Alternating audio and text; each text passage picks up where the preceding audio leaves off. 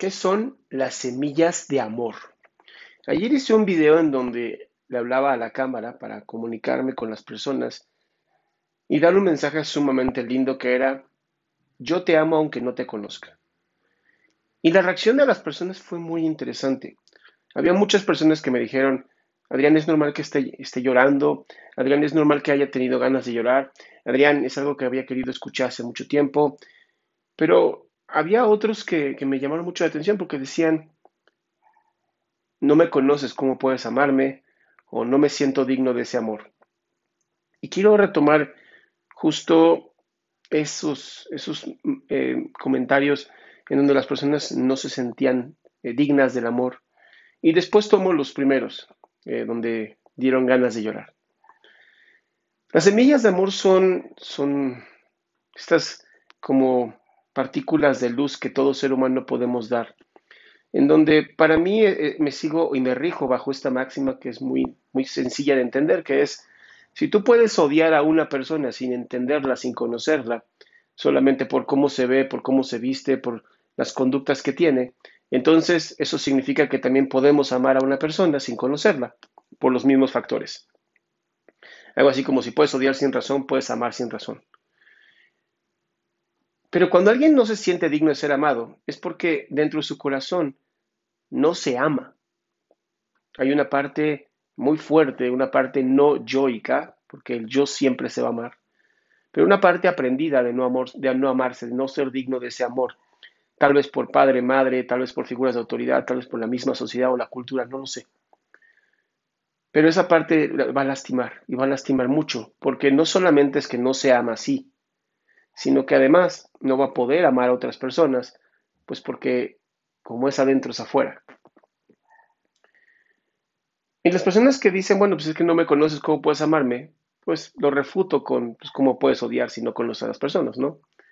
Ahora, estas personas que también dijeron, oye, me dieron muchas ganas de llorar después de escuchar esto, es, puede ser por dos razones. Una, hace mucho no lo escuchabas, o dos, hace mucho te lo dices y no te escuchabas a ti mismo o a ti misma.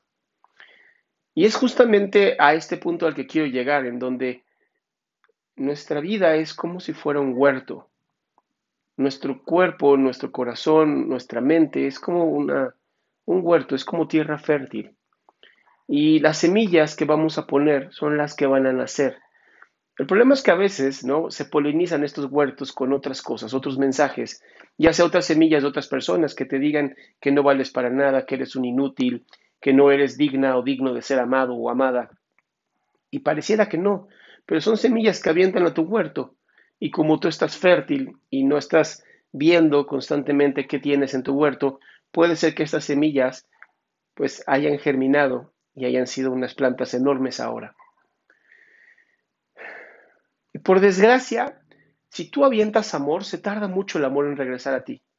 Hay que tener mucha paciencia y mucha perseverancia para esto. Cuando tú das amor a otras personas, tienes que estar constantemente dando ese amor hasta que el amor regrese.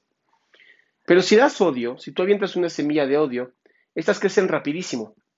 En el libro del Principito, eh, el Principito siempre está revisando que las semillas que están en su planeta no sean del baobao, porque el baobao es este árbol gigantesco que crece sumamente rápido y puede destruir su planeta, al igual que el odio para mí. El odio es justamente eso, esas semillas que avientan a tu huerto, que te dicen algo terrible y entonces tú eres muy fértil y haces que rápidamente crezca en tu corazón y rápidamente se enraice dentro de, también de tu corazón. Y entonces si estas semillas se enraizan en dentro de ti y salen sus ramas hacia afuera, tú vas a ser una persona que odie fácilmente y que sea una persona que lastime fácilmente por lo mismo, porque justamente esas semillas de odio están en tu corazón. Y las semillas de amor, semillas que a lo mejor otras personas te dan, se van a tardar mucho en germinar. Pero además aquí hay algo muy bueno, porque tú puedes sembrar esas semillas dentro de ti también.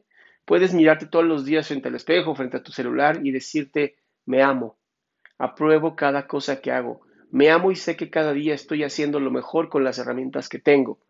Me amo y sé que cada día estoy haciendo lo mejor con las herramientas que tengo. Y eso al final va a terminar germinando dentro de mi corazón. Va a terminar dándome eso que necesito. Y no necesito que sea algo exterior, no necesito que sea algo fuera de mí, puede ser algo completamente interno. y eso al final va a llenar mi vida y mi corazón. Mi nombre es Adrián Salama, de verdad espero que compartas este video a alguien que lo necesite y de ser posible, visita mi página adriansalama.com donde tengo un montón de información gratuita para ti.